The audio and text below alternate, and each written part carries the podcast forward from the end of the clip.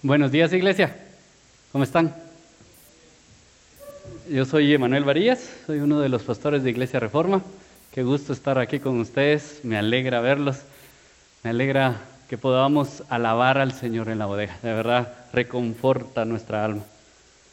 Hoy seguimos estudiando la carta de Santiago. Ya llevamos varios meses, creo yo, de estar estudiándola. Eh, el título de este estudio se llama Muestra tu fe muestra tus obras. Y llegamos al último capítulo. Santiago nos ha dejado muchos temas que aunque parecen medio desconectados entre sí, hay un gran tema en común. Una fe viva y verdadera produce fruto. Una fe viva y verdadera produce fruto. Y este fruto se muestra en múltiples maneras. Se muestra como sufrimos, se muestra como tratamos a las personas y mostramos favoritismo a unas o a otras. Se muestra como utilizamos nuestra lengua, este miembro que tenemos. Se muestra cuando obramos por el vulnerable. Y David nos habló la semana pasada de que también esta, esta fe se muestra cuando hacemos cosas tan sencillas como hacer planes. Cuando hacemos planes arrogantes sin tomar a Dios. Así que hoy llegamos al capítulo número 5 y quiero por favor que se pongan de pie. Vamos a leer la palabra de Dios. Santiago 5, versículo 1 al 11. Santiago 5, versículo 1 al 11. La palabra de Dios dice, ahora escuchen ustedes ricos Lloren a gritos por las calamidades que se les vienen encima. Se les ha podrido su riqueza y sus ropas están comidas por polillas. Se ha oxidado su oro y su plata. Este óxido dará testimonio contra ustedes y consumirá como fuego sus cuerpos. Han amontonado riquezas y eso que estamos en los últimos tiempos. Oigan cómo clama contra ustedes el salario no pagado a los obreros que les trabajaron sus campos. El clamor de estos trabajadores ha llegado al oído del Señor Todopoderoso. Ustedes han llevado en este mundo una vida de lujo y de placer desenfrenado, y lo que han hecho es engordar para el día de la matanza. Han condenado y matado al justo sin que Él les ofreciera resistencia. Por tanto, hermanos, tengan paciencia hasta la venida del Señor. Miren cómo espera el agricultor que la tierra dé su precioso fruto y que con paciencia aguarda la temporada de lluvia. Así también ustedes manténganse firmes y aguarden con paciencia la venida del Señor, que ya se acerca. No se quejen unos de otros, hermanos, para que no sean juzgados. El juez ya está a la puerta. Hermanos, tomen como ejemplo de sufrimiento y de paciencia a los profetas que hablaron en el nombre del Señor. En verdad consideren dichosos a los que perseveraron. Ustedes han oído hablar de la perseverancia de Job y han visto lo que al final le dio el Señor. Es que el Señor es muy compasivo y misericordioso. Oremos. Señor, te agradecemos por este tiempo. Gracias porque tú has brindado este tiempo para que podamos exponer tu palabra.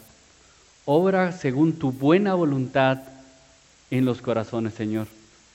Señor, te pido que empoderes mis palabras débiles, lo que yo he preparado, Señor, para que tu palabra sea la que transforme, la que dé vida, la que eh, multiplique el fruto, Señor.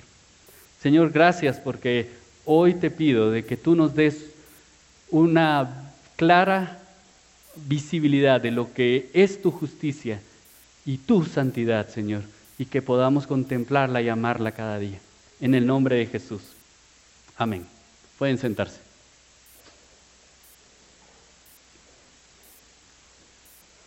La organización mundial que se llama The World Justice Project es una organización que se encarga de medir el estado de derecho en los países. Anualmente hace un reporte que se llama Índice de Estado de Derecho, en el cual mide la población como su población en general de cada país, cómo siente que la justicia es aplicada. Si hay personas que cumplen la justicia en todos los ámbitos, incluyendo el gobierno, si hay leyes claras, si hay procesos justos, si hay procesos eficientes y que son cumplidos por representantes éticos. Y en esa, en el año 2020, Guatemala decrece con relación al año 2019. Oigan esto, en el ranking regional estamos en el puesto 25 de 30. Estamos un poquito abajo ahora. Y en el ranking global estamos en el puesto 101 de 128 países. Es decir, todos los guatemaltecos, bueno, no todos, a todos los que les hicieron la encuesta, sienten que Guatemala es menos justa que el año pasado. Hay mucho más injusticia en nuestro país. No hay personas que lleven los procesos claros, no hay leyes claras y las, y las leyes no se cumplen a cabalidad. En uno de estos ejemplos de injusticia que vivimos en Guatemala, yo leí hace un tiempo la historia de Jonathan García, tal vez alguno lo haya leído. Él es un joven que vivió, que vive, que vivió, que vivió en Antigua Guatemala y a él lo tomó la policía y lo apresó porque tenía una orden judicial en contra de él. Pero la esposa y el hijo llegaron ahí y le dice, ¿cuál, ¿de qué se trata la orden judicial? ¿Por qué apresaron a mi, a mi esposo? Mire, es que hay una orden judicial contra él porque la, la esposa lo está demandando por manutención. y tiempo, yo soy la esposa, yo no le he puesto ninguna demanda. No, hay una demanda en contra de él. Y la policía no entendió y se lo llevó y lo encarceló en el Boquerón. Diez días después vino eh, el juicio y el juez eh, efectivamente se dio cuenta que es un homónimo. Es decir, él no era la persona que estaba siendo juzgado. Entonces eh, le, lo llamaron a que lo sacaran de la cárcel. Y aquí viene la triste historia. Él fue asesinado esa misma noche en la cual recibió su libertad. Los policías no cumplieron la orden de sacarlo a las seis de la tarde que debían de haberlo hecho y esperaron hasta el día siguiente. El día siguiente su familia recibió el cuerpo nada más. Esta es la historia que vivimos en Guatemala, esta es la realidad en la cual vivimos en Guatemala. Vivimos en un país sumamente injusto. Y yo sé que usted, yo no les tengo que dar estas historias ni les tengo que contar mucho para que ustedes sepan. Salimos a la calle y vemos robos, asaltos, vemos violencia, vemos leyes que no se cumplen adecuadamente, maltrato infantil, maltrato laboral. Y al escuchar todo esto nos preguntamos, ¿realmente a Dios le importa esto? ¿Realmente Dios se preocupa por Guatemala que es tan injusta? ¿Y cómo podemos responder realmente como cristianos a una realidad tan devastadora que tenemos. ¿Cómo puede un cristiano responder en medio de la injusticia? Así que hoy Santiago nos va a hablar un poquito de esto y dividiremos nuestro sermón en dos partes. Del versículo 1 al 6, el juicio seguro de Dios, y del versículo 7 al 11, paciencia, el juez ya está a la puerta. Así que vamos a ver la primera parte, el juicio seguro de Dios. Si se dan cuenta, Santiago comienza con, oigan ustedes los ricos. Y él regularmente en todas sus cartas se expresa como hermanos, hermanos amados, pero en esta ocasión Santiago no se está dirigiendo a ellos, se está dirigiendo a los ricos. Estos ricos eran terratenientes que estaban comprando tierras a, costa de inocentes, a costa de amenazas, de malos tratos, y se, hacían, se, se enriquecerían de manera ilícita. Entonces, Santiago le está hablando a estos ricos.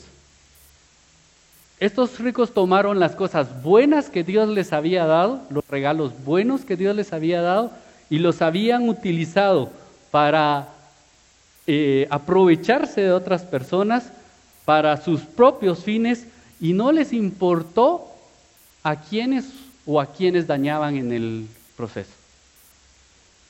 Estos ricos redefinieron el bien y el mal a expensas del dolor de otras personas. Pero si nos damos cuenta realmente, esta es una condición del ser humano. Nosotros al estar alejados de Dios, a cada momento redefinimos el bien y el mal a expensas del dolor ajeno. Nosotros tomamos, queremos que se haga nuestra voluntad, no importando a quién tengamos que dañar. Y tal vez esto de las riquezas a veces solo creemos que Santiago solo está acusando a los ricos, pero no los está acusando precisamente por ser ricos, sino los está acusando por aprovecharse de otras personas. Y esto también lo podemos ver en muchas áreas de nuestra vida, por ejemplo, la pornografía. La pornografía es, es ese mismo patrón. Gente aprovechándose de otras personas para satisfacer los propios deseos. Yo no, no importa a quién, cómo utilizan a esa persona, qué daño le hacen a esa persona que está en el otro lado de la cámara, no me importa. Yo quiero satisfacer mis deseos. Y entonces los ricos, una y otra vez, igual que nosotros, redefinimos el bien y el mal a expensas de nuestro propio beneficio. Vamos en busca de esas promesas vacías que nos dan el sexo, el poder, las riquezas o cualquier otra cosa que queremos. Y no importa a quiénes nos llevemos encima, pero Dios sí escucha y es un Dios justo. Oigamos lo que dice Isaías 66, 15 y 16. Si lo pueden buscar. Isaías 66, 15 y 16. Porque el Señor vendrá en fuego y sus carros como torbellinos para descargar su ira con furor y su reprensión con llamas de fuego porque el Señor juzgará con fuego a toda carne, y, perdón, y su espada a toda carne, y serán muchos los muertos por el Señor. Regularmente vemos eh, las, las imágenes de los versículos como el Dios es amor. En esta imagen es juzgará a toda carne y serán muchos los muertos. ¿Por quién? Por el Señor. Un día el Señor volverá y juzgará a todos. Todo estará delante de Él. Toda obra oculta estará delante de Él. Esta imagen me, me, me pone en pánico. Todo lo que yo he hecho estará delante de Él, delante de sus ojos. Y Él podrá ver lo más profundo de mi corazón, aún las cosas buenas que yo hago, pero por razones incorrectas estarán ahí delante de sus ojos y Él juzgará a todos. Él es un juez justo que juzgará a todos por igual.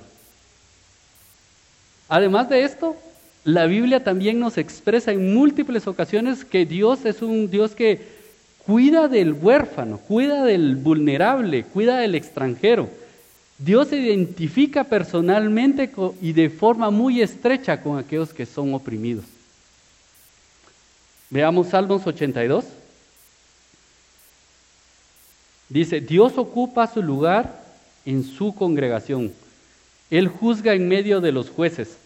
¿Hasta cuándo juzgarán ustedes injustamente y favorecerán a los impíos? Defiendan al débil y al huérfano. Hagan justicia al afligido y al menesteroso. Rescaten al débil y al necesitado. Líbrenlos de la mano de los impíos. Y el versículo 8 dice, levántate, oh Dios, y juzga la tierra, porque tú posees todas las naciones.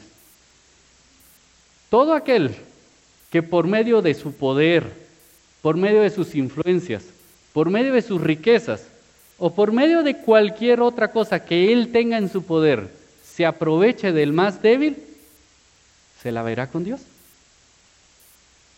Él se identifica personalmente, a un punto de que en Mateo 25 vemos cómo dice que separa a los de la izquierda y a los de la derecha, ¿se acuerdan? Y cómo dice que va a dividir a ellos, dice, porque tuve hambre y ustedes no me dieron de comer, tuve sed y no me dieron de beber, fui extranjero y no me recibieron, estaba desnudo y no me vistieron, enfermo y en la cárcel y no me visitaron. Y les dice, y en verdad les digo, en cuanto a ustedes no lo hicieron a uno de estos más pequeños, tampoco me lo hicieron a quién? A mí. Dios se identifica personalmente con aquellos que están oprimidos. Entonces Dios es un Dios justo, que, justa, que cumple con justicia, no como los jueces que están aquí en la tierra, y Dios protege al oprimido. Y va a poner en el banquillo ahora a estos ricos que están haciendo injusticias. Aquellos, esos ricos que pensaban que nunca iban a poder estar en ese lugar, en el estrado. Santiago los pone ahí. Y Santiago dice ahora, ¿cuál es la sentencia en contra de estos ricos? Veamos en, en el versículo 1 todavía. Lloren a gritos por las calamidades que se les vienen encima. Se ha podrido sus riquezas y sus ropas están comidas por polillas. Se ha oxidado su oro y su plata, y este óxido dará testimonio contra ustedes y consumirá con fuego sus cuerpos. Estos ricos han recibido su sentencia de un Dios justo, que al ellos redefinir el bien y el mal a costa de otras personas, Dios los juzgará. Y esa sentencia es clara. La sentencia es el castigo eterno. La sentencia es la ira de Dios en contra de ellos. Ese día, la ira de Dios caerá sin restricciones sobre aquellos que han violentado su santidad y su justicia. Dios es un Dios santo y su juicio es seguro contra aquellos. Y regularmente tenemos esa idea de cómo vemos el infierno.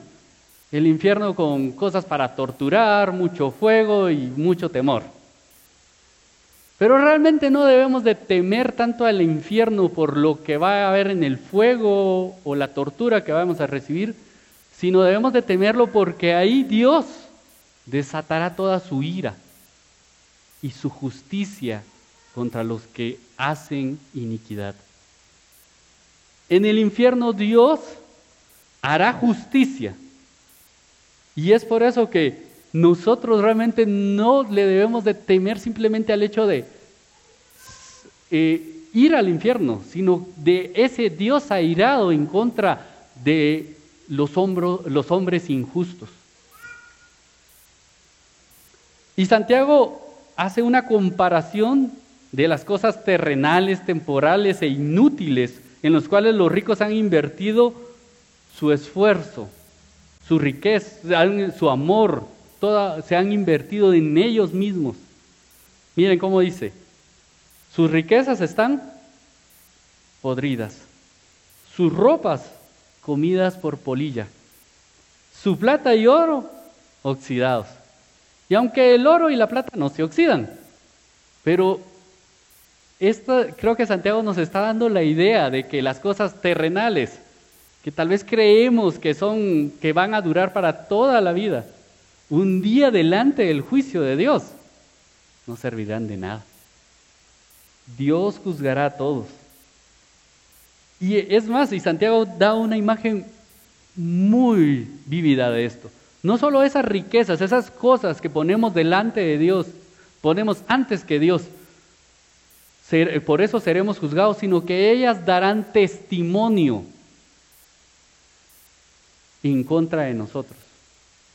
Ellos estarán gritando, culpable, culpable, delante de un Dios justo. Las riquezas, cualquier otra cosa que pongas delante de Dios, dará testimonio. Así que en este juicio ya vimos quiénes son los acusados, los ricos, incluso nosotros. La sentencia, la ira de Dios. ¿Y cuáles son los testigos? Sus mismas riquezas. Y ahora Santiago muestra las acusaciones en contra de estos ricos. Y las acusaciones son bien fuertes. Las, acusaciones son cuatro. Dice que ellos han amontonado riquezas. Hay salarios no pagados. Tienen una vida de lujo y de placer desenfrenado. Y han condenado y matado al justo. Vamos a ver cada una de ellas. La primera, han amontonado riquezas. Esta es lo primero que está en la lista, lo, primero por lo cual acusa Santiago a estos ricos. Estos ricos pusieron riqueza sobre riqueza, lo, lo pusieron en una percha y lo guardaron y lo contemplaron. Ellos deseaban tener cada día más y más. Ahí estuvo su corazón, contemplaron estas riquezas. Y es que aquello que realmente amamos es aquello que acumulamos. Y esto demostró realmente quién era su Dios, dónde estaba toda su confianza, dónde estaba su corazón. Ellos invirtieron en estas riquezas porque esta riqueza les daba paz, les daba gozo, les daba confianza en que el mañana iba a estar bien. ¿Y no es esto lo que nos pasa a nosotros también? Invertimos nuestra vida en las riquezas porque eso es lo que nos dan. Confianza, paz, riqueza. Nos da gozo. ¿Y cuál es la injusticia entonces de amontonar bienes ahí? ¿Qué es lo que Santiago está diciendo que es una injusticia por estar amontonando bienes? La injusticia es porque no fueron generosos. Ellos al ver la necesidad de un hermano, al ver la necesidad de otra persona, ellos no brindaron ayuda para estas personas, sino que estas personas apelmazaron, guardaron todos los bienes para sí. Y esto es, merece el juicio de Dios. El segundo es un salario no pagado. La segunda acusación de Santiago es que los ricos retuvieron salarios. Esa época tenían, eh, vivían al día a día. Las personas que trabajaban en los campos lograban sacar lo del día, únicamente. Y con eso del día podían ellos vivir. Y realmente era algo muy cruel, retener ese salario y guardarlo. Y dicen que lo guardaron hasta el día de la cosecha. Estos ricos guardaron todas esas esos bienes hasta el día de la cosecha. Ellos una vez y otra vez redefinieron el bien y el mal a expensas del dolor ajeno. Y tal vez obtuvieron ganancias de esos salarios retenidos, pero esto llegó a, dice Santiago, que llegó al oído del Señor Todopoderoso. Este nombre que el Señor se lo da en el Antiguo Testamento, que es el que describe el capitán de los ejércitos celestiales. Es el nombre de guerra de Dios. Es decir, Dios está en pie de guerra contra aquellos que se aprovechan de otras personas para satisfacer sus propios deseos. Pero eso también nos da paz en medio de cuando sufrimos injusticia, porque dice Dios que eso ha llegado a los oídos. Si tal vez nosotros, o si alguno de ustedes aquí ha recibido injusticia, y tal vez nunca han recibido una reivindicación de eso que han recibido, de la injusticia que han vivido. Dios sí lo ha escuchado. Dios ha escuchado el clamor de aquellos que no pueden ser escuchados, aquellos que están callados por el dolor. Él es el Señor de los ejércitos y está en pie de guerra en contra de los que hacen injusticia. La tercera acusación que da Santiago es que llevan una vida de lujo y de placeres desenfrenados. es decir, ellos tomaron las cosas buenas que Dios les daba y no simplemente las aprovecharon y las utilizaron, sino que ellos desperdiciaron todo eso bueno, usaron cosas y las desperdiciaban, al contrario de ayudar al hermano que estaba pasando hambre.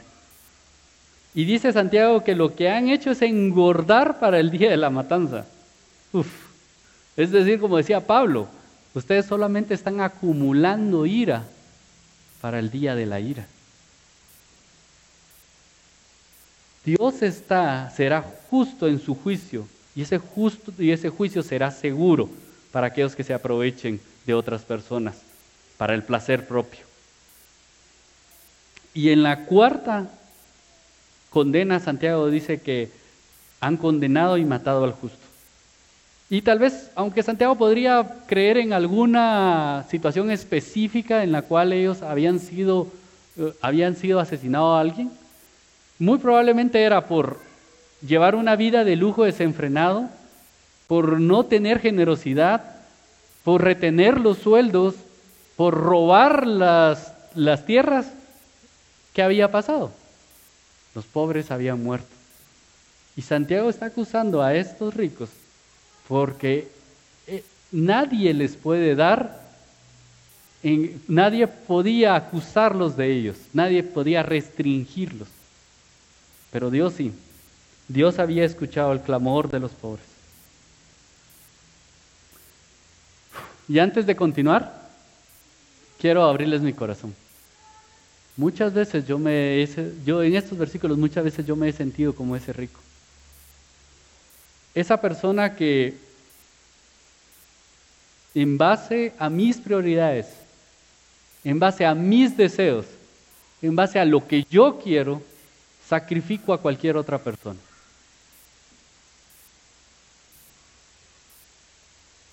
Y mm, yo muchas veces he puesto mis riquezas, mis prioridades, mis deseos y no he sido generoso para otras personas. Yo digo, ah, no sé, es que sí está pasando necesidad, pero Dios sabe que yo también. Dios sabe que yo no tengo tanto en la bolsa que me está costando llegar a fin de mes.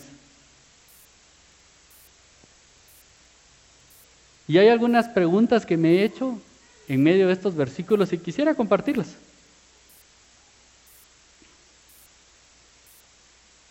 Ah, una de las preguntas es, ¿tus prioridades pueden, pueden decir que estás acumulando tesoros en los cielos y no aquí en la tierra? ¿Alabas a aquellos que obtienen mucho dinero mientras que desprecias a los que no les ha ido tan bien? ¿Cómo tratas a las personas que están bajo tu autoridad? ¿Pones sus necesidades antes que tus deseos y de tus anhelos? ¿Eres generoso con el pobre y el vulnerable? ¿Te preocupas por ellos? Y quiero hacer ahí un, un paréntesis. Eso de ser generoso con el pobre no es simplemente que cuando está en el semáforo venga, yo le doy una su ficha y ya estuvo. Ahí yo ya me quité la carga de conciencia, sigamos adelante en mi vida. El ser generoso con el pobre es involucrarse en su vida y saber que esta vida es imagen de Dios. Dios los diseñó con las cualidades suficientes para que este pobre pueda fructificar, pueda crear nuevas cosas, pueda, pueda sujuzgar la tierra y dominarla. Pero debido al pecado ellos muchas veces no tienen claro eso. Y es muy fácil para nosotros simplemente agarrar una ficha y dársela. Pero es muy difícil realmente involucrarse en la vida de cada uno de ellos y ver su necesidad y ver cómo podemos aportar para su vida. Y no decirles precisamente lo que deben de hacer, porque es muy fácil, ya, ya sé cómo vas a salir de pobre.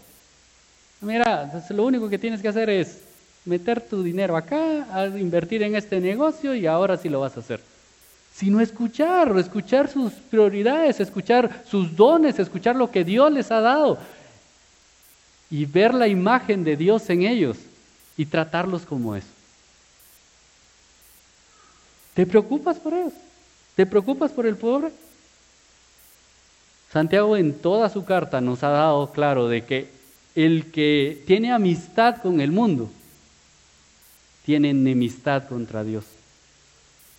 Por lo tanto, si, si amamos a Dios, debemos de rechazar este sistema del mundo que nos llama a que lo que debemos de hacer es apelmazar, es acumular, es retener todos los bienes que podamos, porque eso nos va a dar futuros mejores. Uno de los antídotos para el, el amor al dinero es ser generosos. Sé generoso. Pero ahora Santiago nos va a hablar del otro lado. Ok, tal vez tú has recibido demasiada injusticia. Tal vez a ti te ha caído el otro plato. Hemos vivido en un país injusto donde se han aprovechado de nosotros. Y Santiago habla a los que han recibido injusticia y dice en su versículo número 7, por lo tanto, hermanos, tengan paciencia hasta la venida del Señor. Santiago lo único que dice es, tengan paciencia.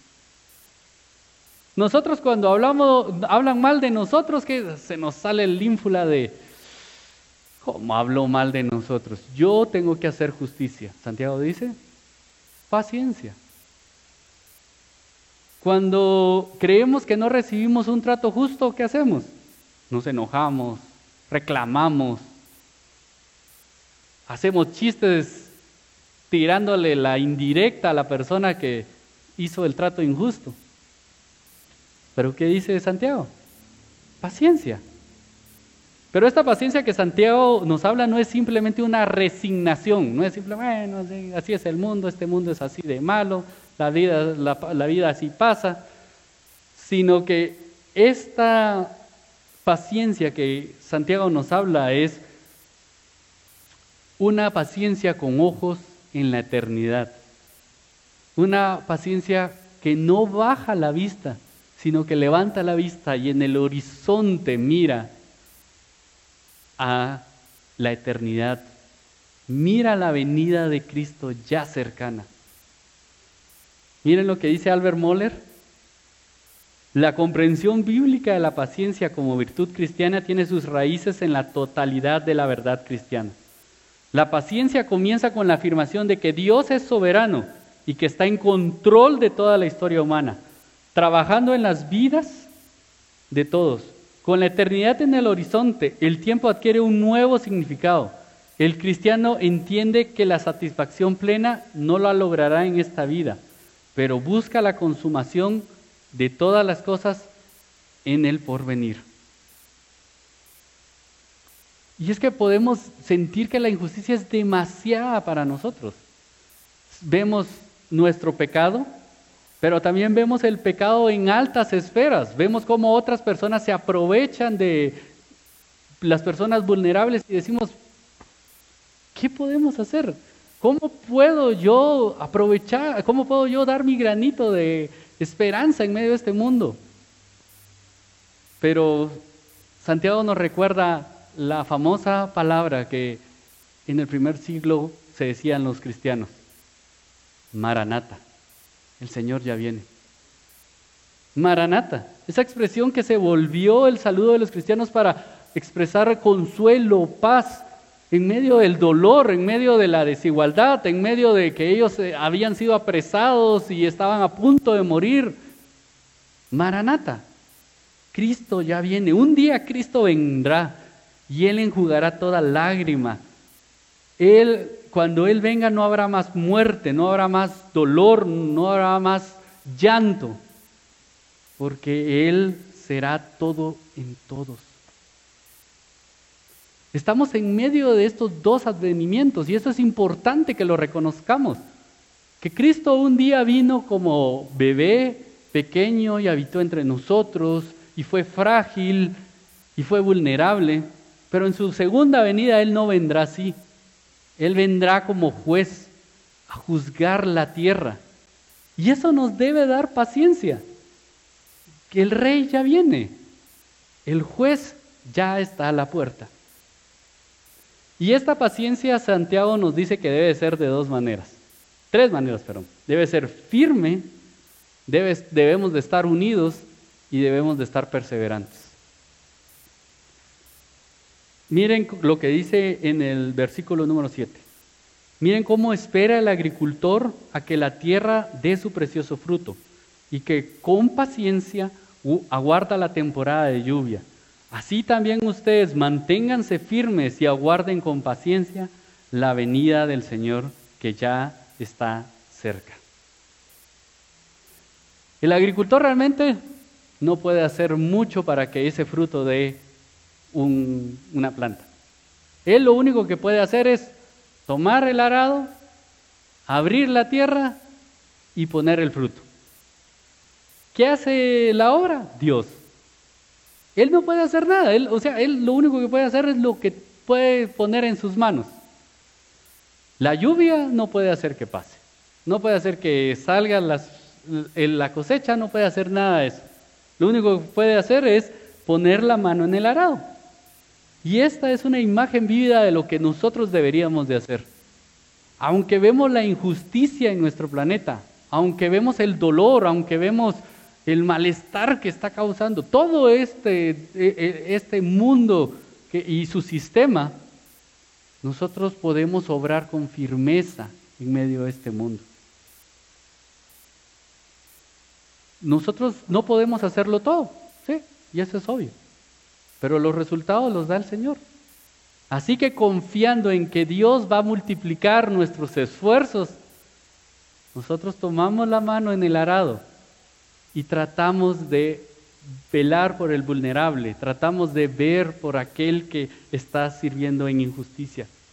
Como, en buen, como buen chapín, o sea, nosotros no nos quedamos sentados esperando que el Señor venga, sino mientras el Señor viene, nosotros obramos trabajamos, velamos por el vulnerable.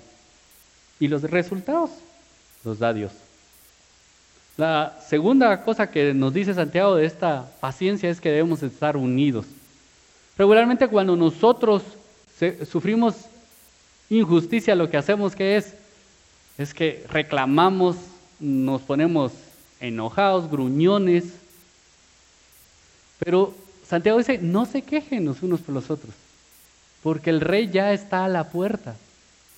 Es decir, a las personas que deberíamos de acudir en momentos de injusticia, en, en momentos de que nos sentimos como que no nos están tratando bien, es a nuestra comunidad, a las personas que son hermanos en Cristo y que nos pueden abrazar, que nos pueden cuidar, que pueden ah, eh, estar con nosotros en medio de la necesidad.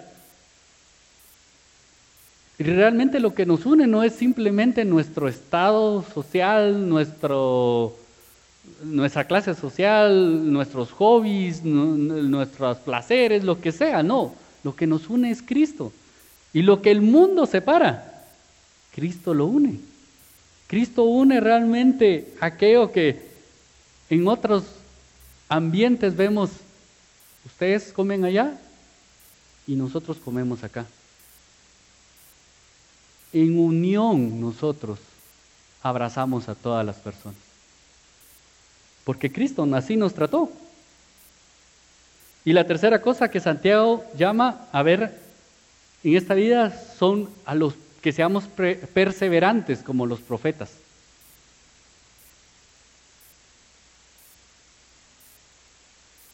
Y estos profetas denunciaban lo malo, las injusticias, porque sabían que un día iba a venir el juez justo a juzgar. Entonces ellos hablaban para que las injusticias cesaran. Y así Santiago les dice que nosotros debemos de perseverar hablando en contra de la injusticia. Y la última parte es la que realmente me sorprende. Y vemos en el último versículo, dice, si lo pueden leer, ustedes han oído hablar de la perseverancia de Job y han visto lo que al final le dio el Señor. Es que el Señor es muy compasivo y misericordioso. Hey, tiempo, Santiago. Yo en todos estos versículos yo no he visto a ningún Dios compasivo ni misericordioso. Sí he visto a un Dios airado. Sí he visto a un Dios enojado en contra de mi pecado. Sí he visto a un Dios que me va a llevar al infierno porque yo he hecho lo malo en contra de su santidad. Yo he dañado su santidad. Sí lo he visto, pero su misericordia. No, yo no he visto su misericordia. Y es cómo podemos empatar la justicia de Dios con la misericordia de Dios.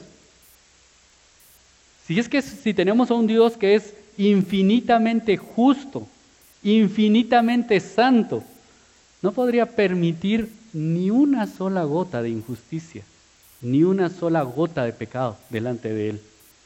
Miren lo que dice R.C. Sproul. Yo puedo entender a un Dios santo matando a todos los que no son santos. Lo que me molesta es cómo un Dios bueno puede permitir que exista el mal. Si realmente queremos librar al mundo del mal, me parece que la forma más rápida de hacerlo sería eliminando a la gente del mundo.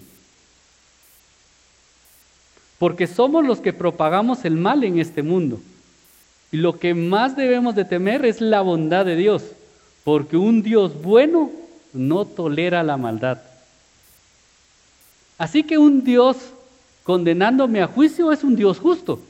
Y yo no quiero un Dios justo porque yo conozco mi propio pecado, mi podredumbre en el corazón. Pero ¿por qué Santiago dice que Él es misericordioso? Porque a nosotros no nos va a dar justicia, nos va a dar misericordia. Nadie va a poder levantar ese día en el juicio final y decir, Dios, me has tratado injustamente. Nadie va a recibir injusticia. Todos vamos a recibir o justicia o misericordia. Y eso en la cruz del Calvario es lo que hemos recibido, misericordia. Al ver nuestra injusticia, al ver cómo nos señala estos pasajes y ver cuánto hemos fallado, no podemos correr a, bueno, lo voy a mejorar este lunes voy a hacerlo mejor. Este lunes sí voy a ir y, ayudar al vulnerable. No. Estos pasajes nos deben de llamar a correr a la cruz, a ver la asombrosa misericordia de Dios en la cruz. Miren cómo termina Ersi Sproul en estos pasajes. Entonces lo que realmente deberíamos de asombrarnos no es su justicia cuando Él la despliega, no su ira cuando Él la expresa, sino su misericordia y su gracia, la cual derrama en abundancia.